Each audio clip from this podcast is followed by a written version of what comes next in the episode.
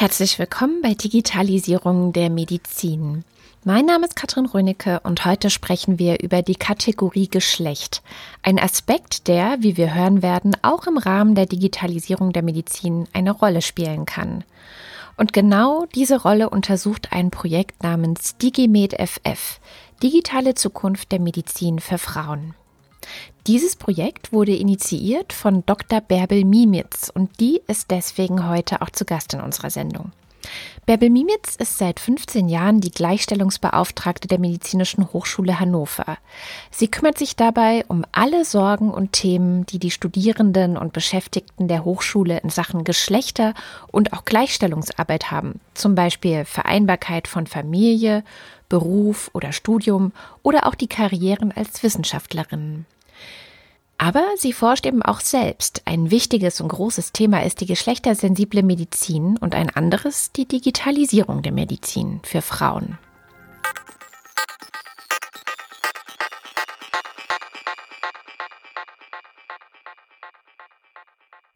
Ein weiterer Gast in unserer Sendung ist Ina Pidun. Die ist wissenschaftliche Mitarbeiterin am Gleichstellungsbüro von Frau Dr. Mimitz und betreut dort das ganze Projekt DigiMed FF.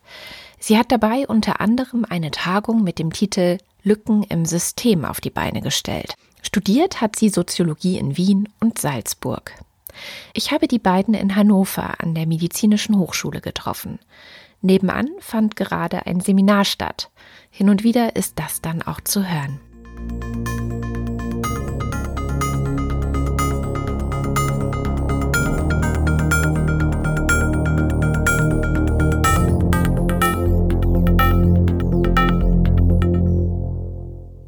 Frau Dr. Mimitz, Sie als Gleichstellungsbeauftragte, was hat Sie denn in Sachen Digitalisierung der Medizin hier auf den Plan gerufen? Ja, es ist natürlich so, dass ich sehe, wie sich die Medizin entwickelt.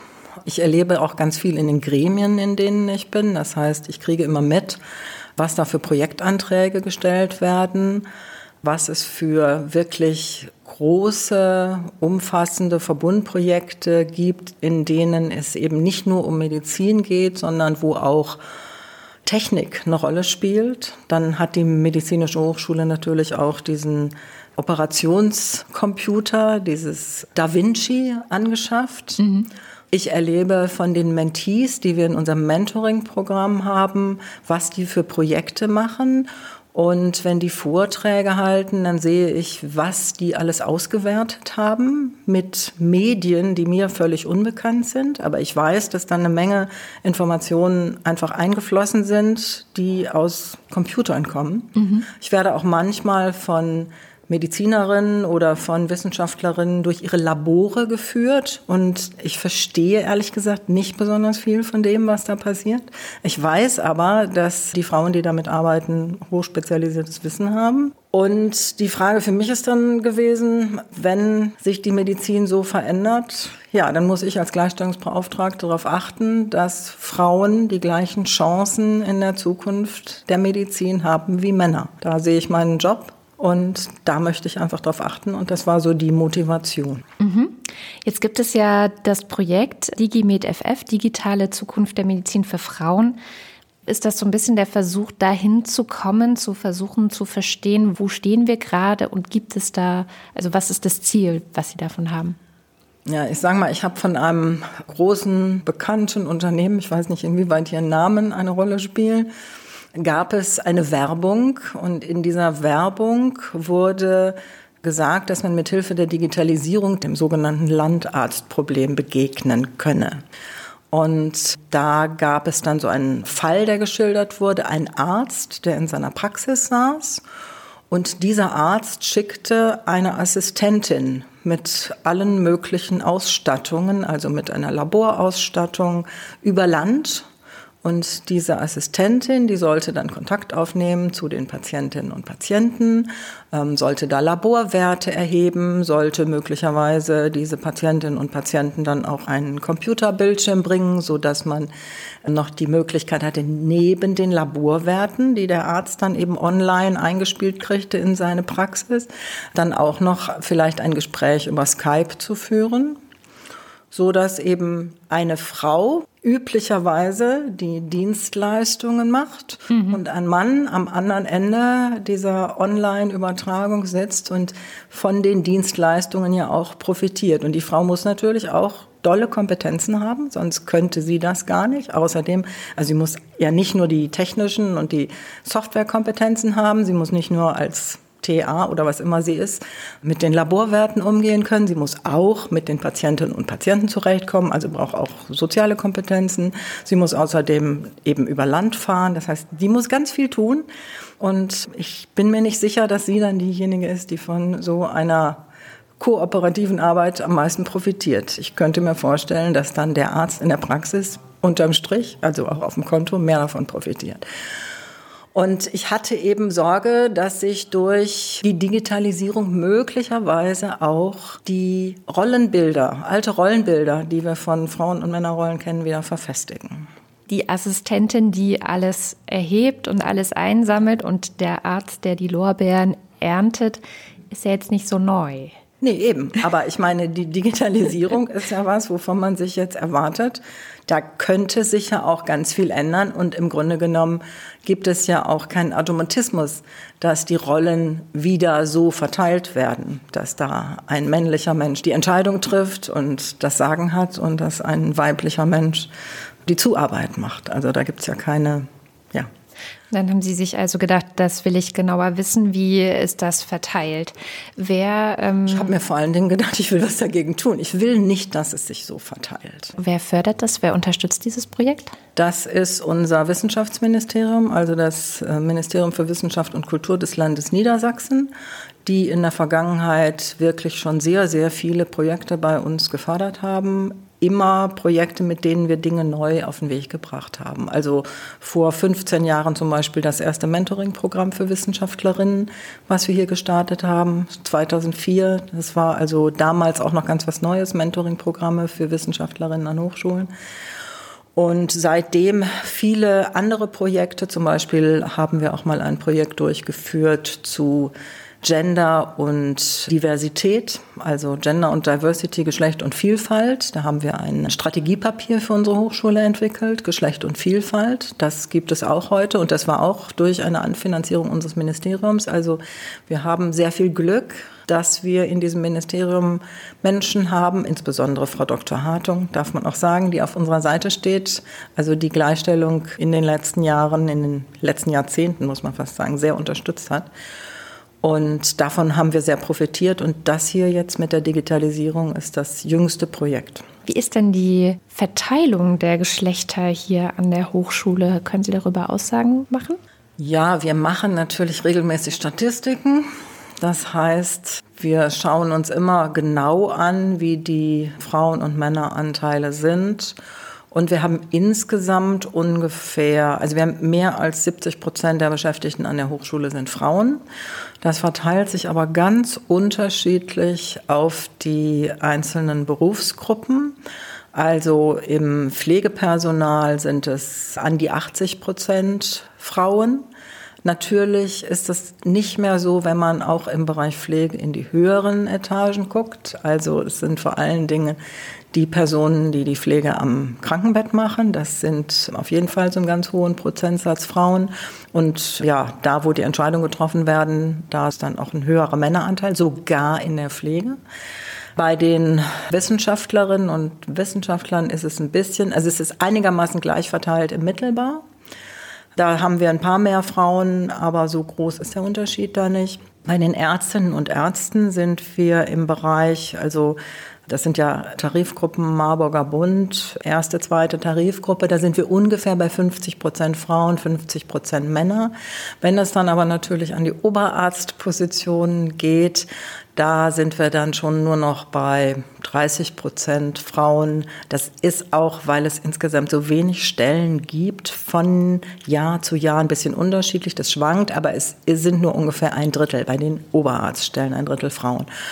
Und bei den Professuren, ja, da kämpfen wir auch um jeden einzelnen Kopf sozusagen. Mhm. Da gibt es natürlich auch nochmal Unterschiede zwischen den W2 und W3 Stellen. Das ist ja in der Medizin nochmal eine besondere Situation. Ich glaube, wenn man aus anderen Fächern kommt, kann man das nicht so richtig. Also ich selber bin Philologin, insofern habe ich jetzt auch nochmal einen anderen Hintergrund mhm. und sehe auch noch, wie sehr sich die Medizin von den anderen Fächern unterscheidet. Also da sind tatsächlich die W3-Stellen, die Professorinnen und Professoren, die die Leitungen von Kliniken und die Leitungen von Instituten haben, in einer deutlich gehobenen Position gegenüber den W2-Stellen. Und entsprechend haben wir natürlich auch, also bei den W2-Stellen haben wir vielleicht so 27 Prozent Frauen, bei den W3-Stellen sind es dann nur noch so 13 Prozent.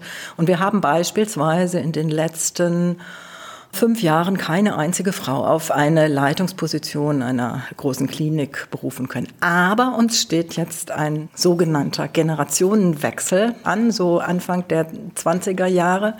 Und da haben wir die Chance, doch eine ganze Reihe, so, ich weiß nicht, vielleicht 22, 23, 24 bis 26 oder so, doch eine Reihe von Positionen neu zu besetzen. Und ich hoffe sehr, dass es uns dann gelingt, auch ein paar mehr Frauen zu kriegen. Also die Situation der Gleichstellung in der Medizin ist ja optimierbar. Ja. Kommen wir nochmal zurück zu unserem Projekt Digitale Zukunft der Medizin für Frauen. Frau Pidon, Sie als Soziologin haben ja auch dieses Projekt betreut. Welche Methoden haben Sie da vorgesehen, also um dieser ganzen Geschlechterthematik näher zu kommen? Also es wurde versucht, eine sehr offene Methode zu wählen und erstmal eine Methode, wo es primär um das Verstehen geht weil es auch so ist, dass das Feld ist sehr groß, Digitalisierung und Medizin. Wir hatten jetzt einen Fokus auf die Aus-, Fort- und Weiterbildung und da ist es so, dass wir erstmal abstecken wollten, was gibt es überhaupt für Problemfelder? Wo, wo zeigen sich da Defizite, zeigen sich Reibungspunkte? Und deswegen wurde eine explorative ähm, Herangehensweise gewählt, also praktisch entdeckerisch erkundend, um zu schauen, was finden wir in dem Feld und wo ist auch ein Punkt, an dem wir dann weiterarbeiten können. Mhm. Wen haben Sie da befragt für Ihre Studie und wie viele Leute waren das? Also wir haben ExpertInnen-Interviews durchgeführt mit insgesamt acht Personen. Und die Expertinnen haben sich verteilt auf drei Ebenen. Einmal die Makroebene, also wir hatten Personen, jeweils ein Mann und eine Frau, aus dem Bereich Regulierung und Normierung, also auch Personen, die auf Bundesebene tätig sind und sich dort auch mit dem Bereich Digitalisierung in der Medizin auseinandersetzen. Dann hatten wir ExpertInnen von der Meso-Ebene, also praktisch so zwischengelegt aus dem Bereich Lehrorganisation und Curriculumsentwicklung, um da auch einen Einblick zu kriegen und Problemfelder zu erheben. Und dann natürlich, was auch wichtig ist bei Geschlecht, äh, die Mikroebene, also direkt Betroffene, mhm. so dass man praktisch da auch so ein Button-up-Prinzip drin hat und nach unmittelbaren Erfahrungen und der Betroffenen einfach fragen kann. Genau. Und wie gesagt, es war jeweils immer ein Mann und eine Frau, ungefähr gleiches Alter haben wir geschaut. Und natürlich auch, dass die Einbindung oder die Auseinandersetzung mit Digitalisierung im Feld ungefähr gleich ist. Mhm. Was waren das für Fragen, die Sie da gestellt haben, um so ein Bild zu bekommen vom, vom Setting? Also vorweg sollte man sagen, es waren leitfadengestützte Interviews, die aber trotzdem qualitativ angelegt waren. Das heißt eher offen, eher erzählerisch. Wir hatten vier Fragenkomplexe, die wir abgefragt haben, die mit jeweils einer Frage eingeleitet wurden und ähm, wo sich dann aber auch anhand dessen, was die Personen gesagt haben oder auch an Informationen gegeben haben oder auch nicht, daraus haben sich dann ja individuell einfach Nachfragen entwickelt. Und diese Komplexe haben zuerst mal das ähm, Wissen abgefragt über die Digitalisierung in der Medizin und allgemeine Einstellung auch ähm, dem gegenüber. Das zweite war dann die beruflichen Berührungspunkte oder halt auch die Berührungspunkte im Feld direkt mit der Digitalisierung und Erfahrungen in dem Zusammenhang. Dann haben wir nach der medizinischen Ausbildung gefragt, wie wird die eingeschätzt, was, ja, was fehlt vielleicht, wo sieht man Defizite, was findet man gut. Und dann auch die private Auseinandersetzung, um zu schauen, wie ist da auch das Interesse der Person angelegt. Und ähm, zu guter Letzt haben wir dann auch nach wahrgenommenen Diskrepanzen gefragt in Bezug auf bestimmte Personengruppen oder ähm, Ausgangsbedingungen vielleicht auch. Ähm, genau, auch wieder auf Basis von Erfahrungen. Mhm. Das heißt, Sie sind gar nicht so stark mit dem, wir machen jetzt eine Studie zu Geschlechterunterschieden in dem Bereich reingegangen, sondern viel, viel offener, viel, viel breiter, um da gar nicht zu sehr vielleicht die Teilnehmerinnen zu prime oder so. Ja, ist ja bei uns auch immer eine große Gefahr, dass eben Leute in so Stereotype reinkommen. Also obwohl wir, also Frau Pidun da sehr, sehr vorsichtig gewesen ist und sehr offene Fragen gestellt hat, sieht man dann an den Antworten doch, dass die Leute in sehr vorgefassten Geschlechterrollen denken und sich dann aber manchmal auch selber zurücknehmen und sagen, hm, vielleicht ist das, was ich jetzt hier sage, ja tatsächlich nur so ein Stereotyp und in Wirklichkeit ist es ja ganz anders. Aber das ist ständig eine Frage, also ob Geschlecht, also was das für eine Rolle spielt. Nimmt man es zu wichtig, spielt man es runter? Das ist ja auch in meinem Job so, dass die Frage auch immer ist, stellt man das in den Vordergrund, versucht man das so als ein Thema unter anderen irgendwie zu integrieren? Und ich glaube, also das war so offen und trotzdem hat es sich dann gezeigt, dass da noch ja, vorgefasste Rollenbilder in den Köpfen dann auch verbalisiert werden. Mhm. Das heißt, so ein ständiger Balanceakt auch zwischen Dramatisierung und Entdramatisierung, wie immer in diesem Bereich. Jetzt haben Sie ja aber doch versucht, dahin zu gucken, also nach mhm. den Geschlechterunterschieden. Was haben Sie gefunden? Also gibt es in diesem Bereich Digitalisierung Wahrnehmungsunterschiede oder auch, auch äh, Chancenunterschiede im Bereich Geschlecht? Ähm, also es ist erstmal so, dass es schwierig ist zu sagen, ob prinzipiell da Wahrnehmungsunterschiede sind. Es lässt sich auch jetzt nicht direkt von den Interviews ableiten. Es war so, dass man in Bezug auf Geschlecht sich an dieser kleinen Stichprobe gezeigt hat, dass eventuell ein Unterschied in das Interesse ist gleich der Person. Also man kann schon sagen, dass Frauen und Männer gleich interessiert sind, dass sich aber Unterschiede dahingehend gezeigt haben an was wissen wir, welche Informationen ähm, haben die Frauen und Männer oder was geben sie mir, besser gesagt, im Interview auch preis.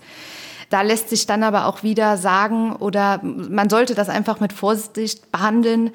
Ähm, das lässt sich auf viel zurückführen. Es ist entweder werden den Menschen die Informationen anders zugeteilt, ist es vielleicht auch eine Art von sprachlicher Äußerung, ähm, bezieht es sich darauf zurück, wird das von anderen mehr hervorgehoben. Andere sehen es vielleicht auch nicht als erwähnenswert. Genau, also das war aber so ein Punkt, wo man hat einen Unterschied feststellen können. Und das wäre auch ein Aspekt, der dann in, in weiterer Folge natürlich auch noch forscherisch betrachtet werden muss und auch über eine größere Gesamtheit auch. Genau.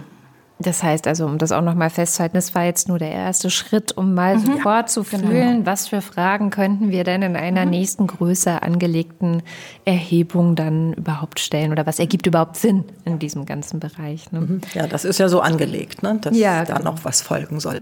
Was ist Ihnen aufgefallen, was für Aspekte haben denn die Interviewten besonders hervorgehoben? Also was war denen wichtig?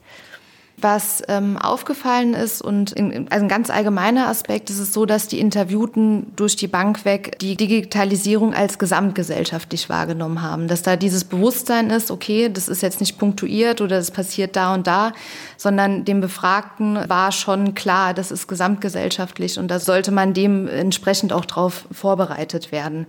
Auffällig weiterhin war beispielsweise, dass, obwohl es auch als gesamtgesellschaftlich gesehen wird und prinzipiell auch als positiv angenommen wird, war es so, dass Kritik dahingehend gefallen ist, dass ja, man die Befragten gesagt haben, dass es bei den grundlegenden Sachen sie da noch Defizite sehen oder ähm, die Empfindung haben, dass da viel Ausbaubedarf herrscht und die Möglichkeiten nicht genutzt werden.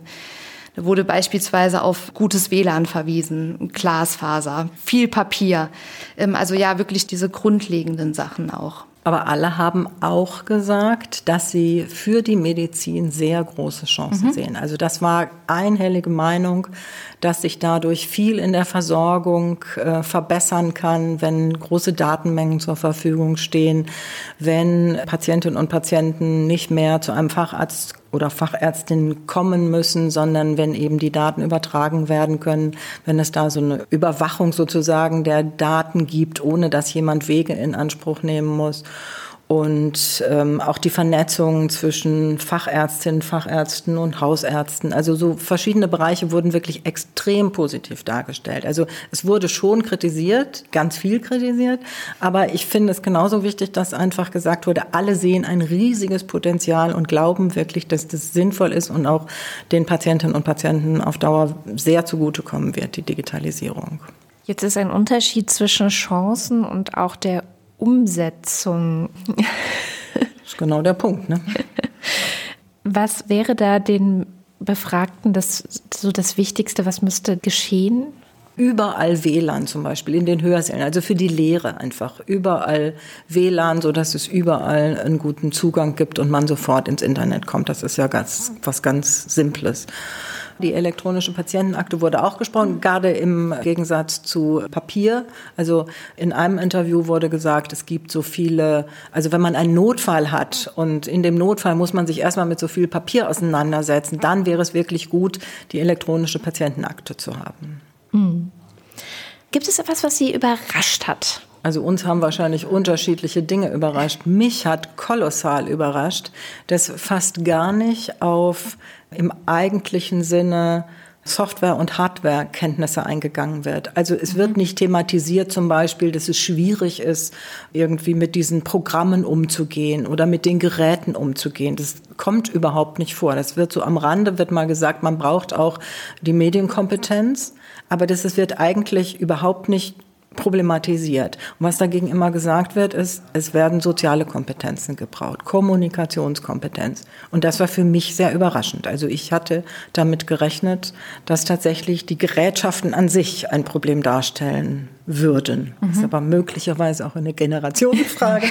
Obwohl kritisiert wird, dass es in der Lehre noch nicht so gut funktioniert mit der Medizininformatik wurde nicht gesagt, wir müssen davon mehr haben, sondern es wurde irgendwie, es war kein Thema, es wurde einfach gesagt, wir müssen Kommunikation lernen, wir müssen auch Kommunikation zwischen den Anwenderinnen und Anwendern und den Programmiererinnen und Programmierern, da muss die Kommunikation funktionieren. Das heißt, die Ärztinnen und Ärzte, die müssen halt sagen, was sie brauchen, damit diejenigen, die die Programme schreiben, wissen, was sie da reinschreiben sollen. Also das war immer ein Thema und das finde ich schon, also für mich war das überraschend. Und für Sie? Ja, ich muss sagen, das war auch ein interessanter Punkt, dass diese, ja, auf solche Interaktionskompetenzen so viel Wert gelegt wurde. Was ich auch noch sehr interessant fand oder auch eigentlich fast schon schade, dass die Betroffenen nicht wahrnehmen, was es auch so um sie herum gibt an Angeboten bereits. Also man hat das Gefühl, das dringt gar nicht so durch. Also es gibt ja bereits Sachen, doch in der Wahrnehmung von diesen Personen ausgehend hätte man eher darauf schließen können, dass das Angebot sehr gering ist, das dort vorhanden ist. Natürlich ist das ausbaufähig, klar, auch ähm, vor allem was ja in die normale Lehre mit eingebunden. Vieles ist Wahlpflicht oder in sehr geringen Teilen nur präsent. Aber ja, das war eigentlich ein Punkt, wo man auch sagt, es ist ja, es ist auch ein bisschen ähm, schade. Oder woran liegt das? Was, was muss da getan werden? Mhm. Genau. Jetzt waren wir aber eigentlich auch noch mal in der ganzen Frage Geschlechter. Also welche Rolle spielt das Geschlecht in diesem Bereich? Was haben Sie da gefunden, so als vorsichtige Richtung? Was ein Punkt ist, ist die Tatsache, dass man, was Frau Dr. Niemitz auch schon angesprochen hatte, die Verstärkung der Geschlechterrollen oder der Geschlechterklischees. Das ist eine Sache, wo man nachgehen sollte. Ist auch eine Sache, die in dem Kontext, wo sich vielleicht auch zeigt, ist einfach in den Köpfen das Denken noch nicht so, dass es anders gedacht wird von den Personen und ähm, dass das ein Punkt ist, wo man ja einfach schauen sollte, dass man da auch ja vielleicht vorbeugt oder entsprechende Maßnahmen das entspricht oder das widerspricht ein bisschen unserer Erfahrung, die wir mit den Wissenschaftlerinnen und den Ärztinnen haben, zu denen wir hier im Haus Kontakt haben. Ja. Weil wir von denen wissen, dass die sehr wohl, sehr gut mit den Programmen und mit der ganzen Technik äh, zurechtkommen. Die machen natürlich Telemedizin, die machen ihre ganzen Analysen, die haben auch Projekte. Wir haben ein sehr schönes Projekt, wo geprüft wurde, das war von der Frau, von der Frau Wagner, die hat so einen Algorithmus überprüft. Erzielt der tatsächlich, oder das ist ein kommerzielles Verfahren und die, sie hat überprüft, funktioniert das? Gibt das wirklich die Ergebnisse oder ist das valide, was da an, an, mit diesem Algorithmus an Ergebnissen rauskommt? Das heißt, da gibt es auch schon so eine Meta-Ebene. Mm. Und das ist wirklich toll, was da zum Teil von Frauen geleistet wird. Oder wir hatten ja auch eine Wissenschaftlerin aus der Zahnmedizin, die so ein schönes Projekt hat, wo sie eben Schülerinnen und Schüler an den Umgang mit Digitalisierung heranführen will, die sehr begeistert davon berichtet hat und die das auch selber auf die Beine gestellt hat. Das heißt, wir haben durchaus die Beispiele von den Frauen, die wunderbar mit diesen neuen Entwicklungen zurechtkommen und deshalb ist eigentlich ein bisschen überraschend, dass in den Interviews das so nicht so rausgekommen ist. Was sind das für Klischees? Also ist es dann eine Hemmung bei den Frauen vielleicht, dass sie denken, sie könnten das nicht? Oder was, wie macht sich das fest konkret? Ähm, also es ist erstmal so, dass die Befragten, wenn wir prinzipiell nach Vor- oder Nachteilen im Zuge der Digitalisierung gefragt haben, ganz allgemein wurde Geschlecht nicht von den Befragten selbst angesprochen. Ähm, also kann man da schon mal sagen, das ist jetzt keine Sache, die direkt reinklickt, dass es da Unterschiede geben könnte. Dann war es aber natürlich so, bei Fragen, die dann eher in diese Richtung gedrängt haben, dann haben die Personen ja gewisse Klischees angesprochen, wie beispielsweise, dass den männlichen Personen da ein, ein größerer Spieltrieb zuzuordnen mhm. sei und dass da die Hinführung deswegen einfacher wäre. Auf der anderen Seite wurde dann Frauen aber auch ein Vorteil zugesprochen bei der Kommunikation, die als wichtig angesehen wurde für die Zukunft. Und ja, da muss man abwägen und muss man auch genau überprüfen und auch schauen, wie könnte das oder wo ergeben sich da Gefahren, in Geschlechterklischees zu rutschen oder auch Geschlechterrollen zu verfestigen. Aber man sollte vielleicht auch darauf hinweisen, dass im ersten Moment erstmal keine Unterschiede gesehen wurden. Auch wenn wir jetzt als besondere Gruppe die Frauen nicht so erwähnt gefunden haben, es werden bei der Digitalisierung Vorteile, insbesondere Vorteile, manchmal auch Nachteile für bestimmte Gruppen gesehen? Also es war so, dass zum Beispiel, was schön war, bei den Menschen mit seltenen Krankheiten wurden von allen Personen die positiven Vorteile hervorgehoben. Ja, da wurden Sachen angesprochen wie diagnoseunterstützende Verfahren, das Zusammentragen von vielen Informationen und Daten über die Patienten, dass das durchweg positiv ist und neue Möglichkeiten einfach schafft, dass Menschen weltweit, sage ich jetzt mal, an eine Kaffeetafel kommen können und sich darüber austauschen können.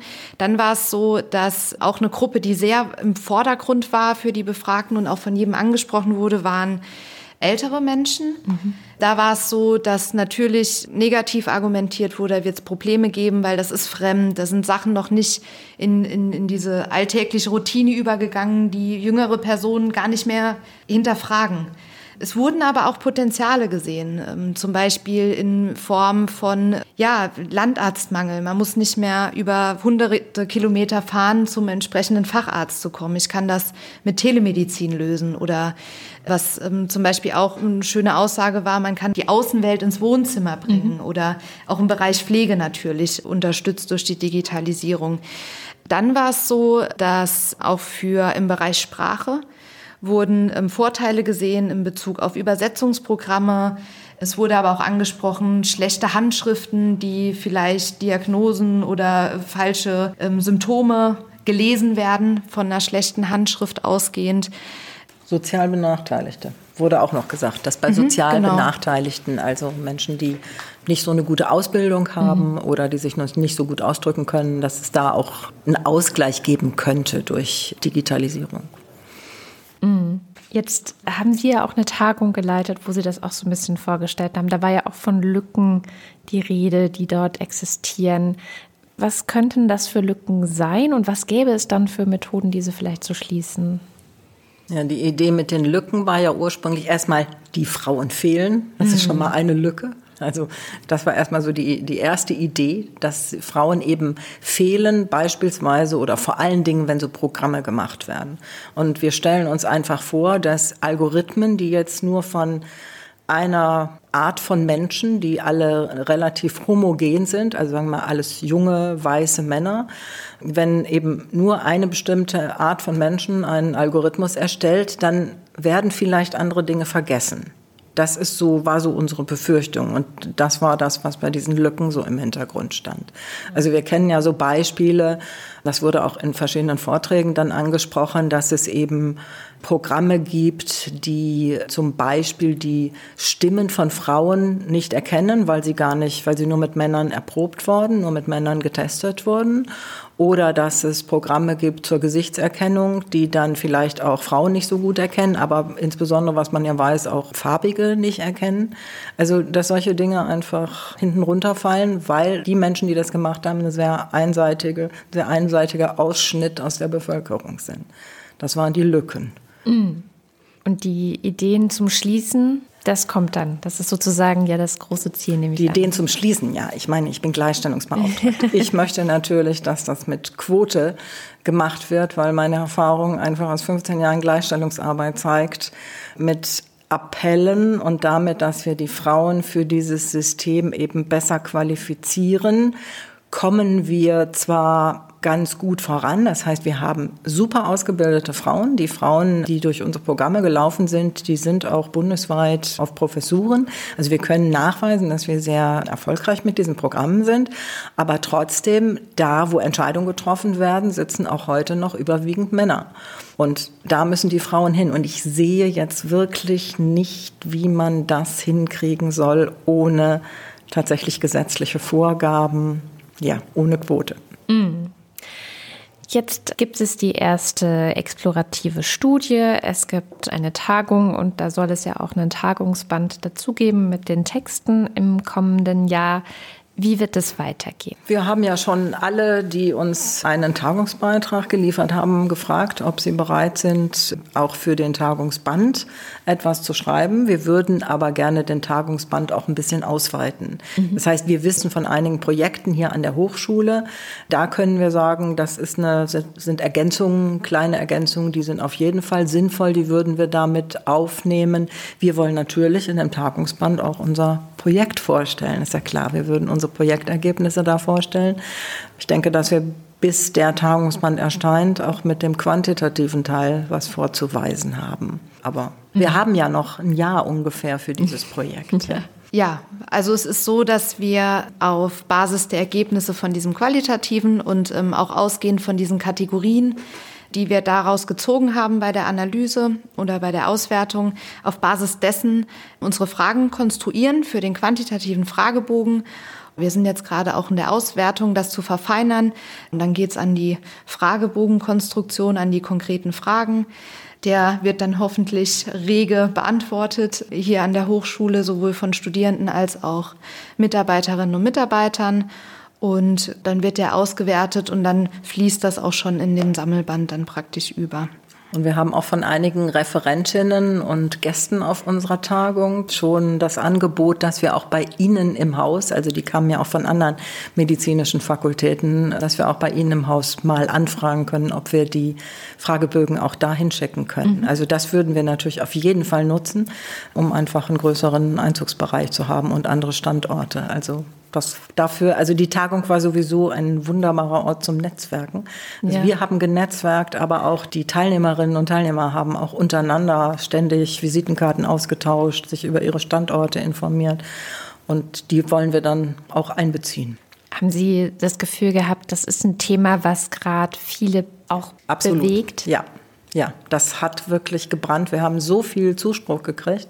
Also schon im Vorfeld, als Frau Pidun nach, ja, Frau Pidun hat ja rumtelefoniert. Wen können wir halt einladen, sowohl als Referentin, Referent für unsere Tagung, als auch wer kann möglicherweise, steht uns für ein Interview zur Verfügung. Und das, was bei mir dann angekommen ist, war, alle waren begeistert. Ne? Alle haben gesagt, wichtiges ja. Thema. Auch gerade mit dem Geschlechteraspekt ein wichtiges Thema.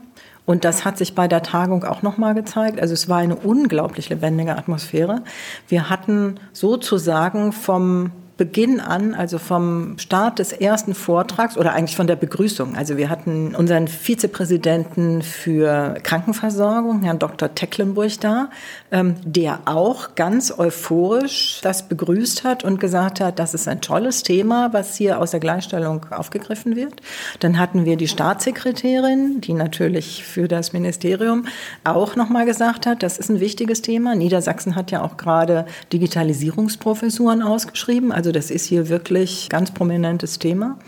Und wir hatten tatsächlich von der Begrüßung vom ersten Vortrag an, dann hatten wir eine Reihe von äh, längeren Vorträgen, Kurzvorträge, hinterher nochmal ein Podium. Bis wirklich zum letzten Podium gab es ein gleich hohes Niveau von Engagement und also wer konnte, ist auch tatsächlich bis zum Schluss geblieben. Und wir haben auch im Nachhinein, ich weiß nicht wie viele, also wir haben ganz viele Rückmeldungen gekriegt. Die Menschen haben alle gesagt, ja, ihr könnt unsere E-Mail-Adresse in den Verteiler geben. Wir möchten weiter informiert werden. Äh, vielen Dank, spannendes Thema. Also wir sind sehr zufrieden. Ich habe schon viele Tagungen gemacht, aber selten eine, die tatsächlich auch so von so vielen unterschiedlichen Seiten auch positiv aufgenommen wurde. Mhm.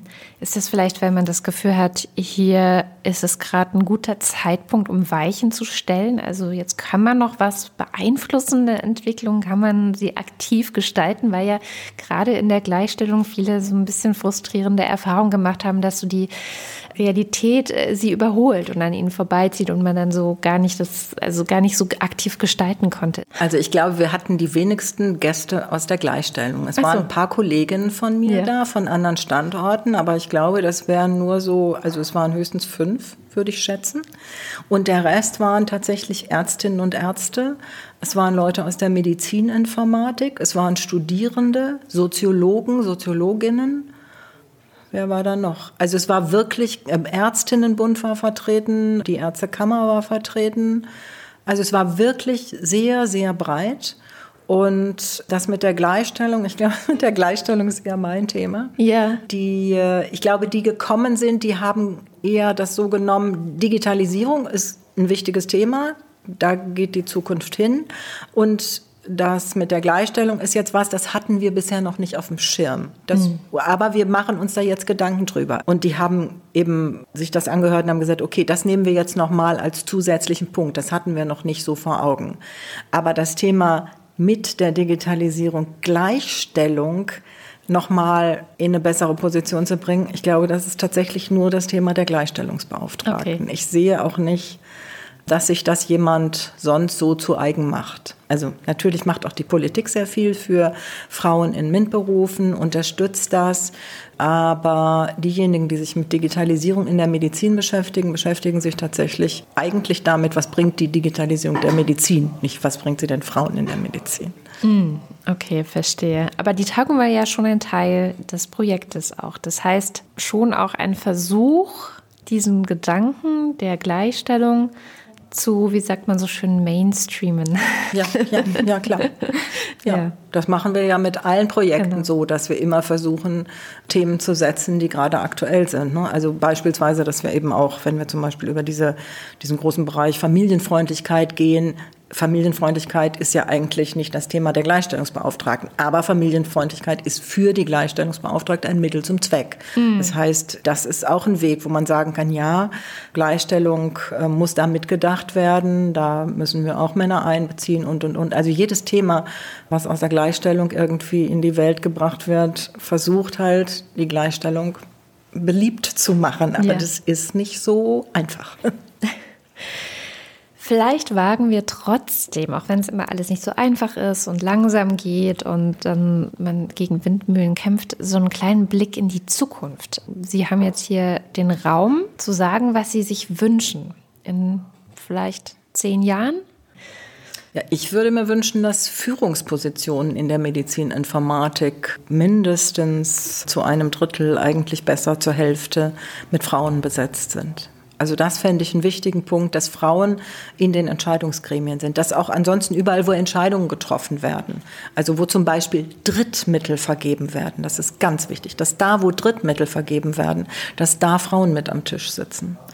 Und also in die Digitalisierung fließt ja eine Menge Geld. Und das wäre so, also wenn ich eine politische Forderung äh, formulieren könnte, würde ich sagen, überall, wo Entscheidungen über Geld getroffen werden und diese Entscheidungen, die bestimmen ja unsere Zukunft, also die Zukunft von Menschen aller Geschlechter, dann sollten da auch tatsächlich alle Geschlechter angemessen vertreten sein. Und da sollte ein hoher Prozentsatz von Frauen drin sein.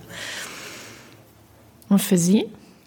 Für mich, das geht eigentlich in die ähnliche Richtung. Ich würde mir wünschen, dass es Gleichstellung bei im Bereich Digitalisierung einfach als Querschnittsaufgabe gedacht wird, dass man in vielen Punkten sagt, okay, wir haben jetzt hier nochmal eine Chance, das auch alles, also nochmal mit einzudenken und zu sagen, ja, wir, wir besetzen Stellen, wir schauen, dass im Forscherteams nicht homogen sind, sondern wirklich heterogen Frauen vertreten sind. Wir schauen, dass in zum Beispiel auch an der Universität in, bei Kursen, dass wir sagen, okay, es haben sich zwar mehr Männer angemeldet, wir schauen trotzdem, dass das Verhältnis ausgeglichen ist, dass man wirklich aktiv auch, was Frau Dr. Mimitz auch schon gesagt hat, daran arbeitet, dass Frauen vertreten sind.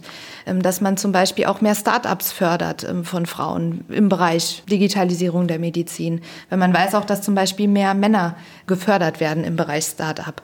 Ja, einfach, dass da Weichen gestellt werden, auch von oben mehr. Und das Potenzial ist da. Wir haben sehr viele Frauen in der Medizininformatik sogar auf den unteren Ebenen. Das heißt, es gibt durchaus viele Frauen, die sich für Informatik interessieren. Und gerade der Bereich Medizininformatik, also ich habe jetzt keine genauen Zahlen, aber allgemein in der Informatik sind die Frauenanteile natürlich gering. In der Medizininformatik sind sie relativ hoch im Vergleich zur allgemeinen Informatik. Das heißt, wir haben durchaus diese Frauen, die bereit sind, da was zu werden und die muss man unterstützen. Also ich weiß nicht, ob man da jetzt mal ein gesondertes Programm zur Unterstützung der Frauen macht. Wir müssen ja, eigentlich wollen wir ja nicht die Frauen immer nur an den Frauen rumarbeiten, damit sie sich in dieses System einfügen, sondern eigentlich wollen wir, dass das System so wird, dass es die Frauen leichter aufnimmt, beziehungsweise dass es Menschen aller Art gut aufnimmt. Mhm. Und die Klischees, was machen wir mit denen? die sind ja meistens der härteste Brocken, oder? Ja, die Klischees sind unser Alltag. Also die Klischees sind das, was wir jeden Tag erleben, wenn wir geschlechterungerechte Sprache hören. Da kämpfen wir ja ständig mit. Das ist wirklich sehr, sehr, sehr mühselig. Das ist halt ein langwieriger Prozess. Aber wir haben natürlich auch viele junge Menschen. Also ich denke schon, dass sich auch an den Klischees was ändert. Wir hatten zum Beispiel, als wir die letzte Abschiedsveranstaltung für unser Mentoring-Programm hatten, wir haben ja immer so 20 Mentees, die anderthalb Jahre durch ein Förderprogramm laufen. Und bei der Abschlussveranstaltung waren tatsächlich ich würde mal sagen, ein Drittel der Frauen war mit ihren Männern und wiederum mit den kleinen Kindern erschienen. Und diese Männer sind natürlich die, die auch ihre Partnerinnen unterstützen, die sich aber auch für ihre Familie einsetzen, also die da wirklich mit den Kindern äh, gespielt haben, während ihre Frauen ihre, ihre Weiterbildungen gemacht haben. Und von diesen Männern gibt es mehr und die sind zum Teil ja auch hier in der Hochschule. Das heißt, wir müssen uns auch den Männern zuwenden. Und ich denke, dann können wir an diesen Klischees arbeiten.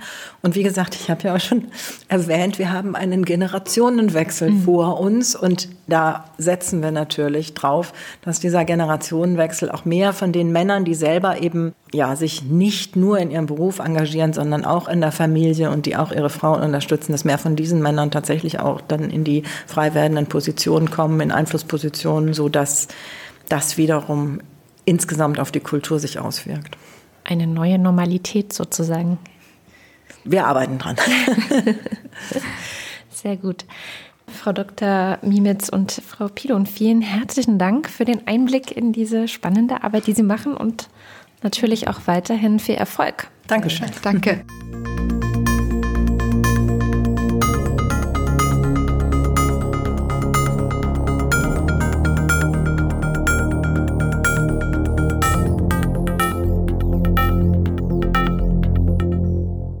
Das war die zweite Folge von Digitalisierung der Medizin. Zu Gast waren Dr. Bärbel Mimitz und Ina Pidun.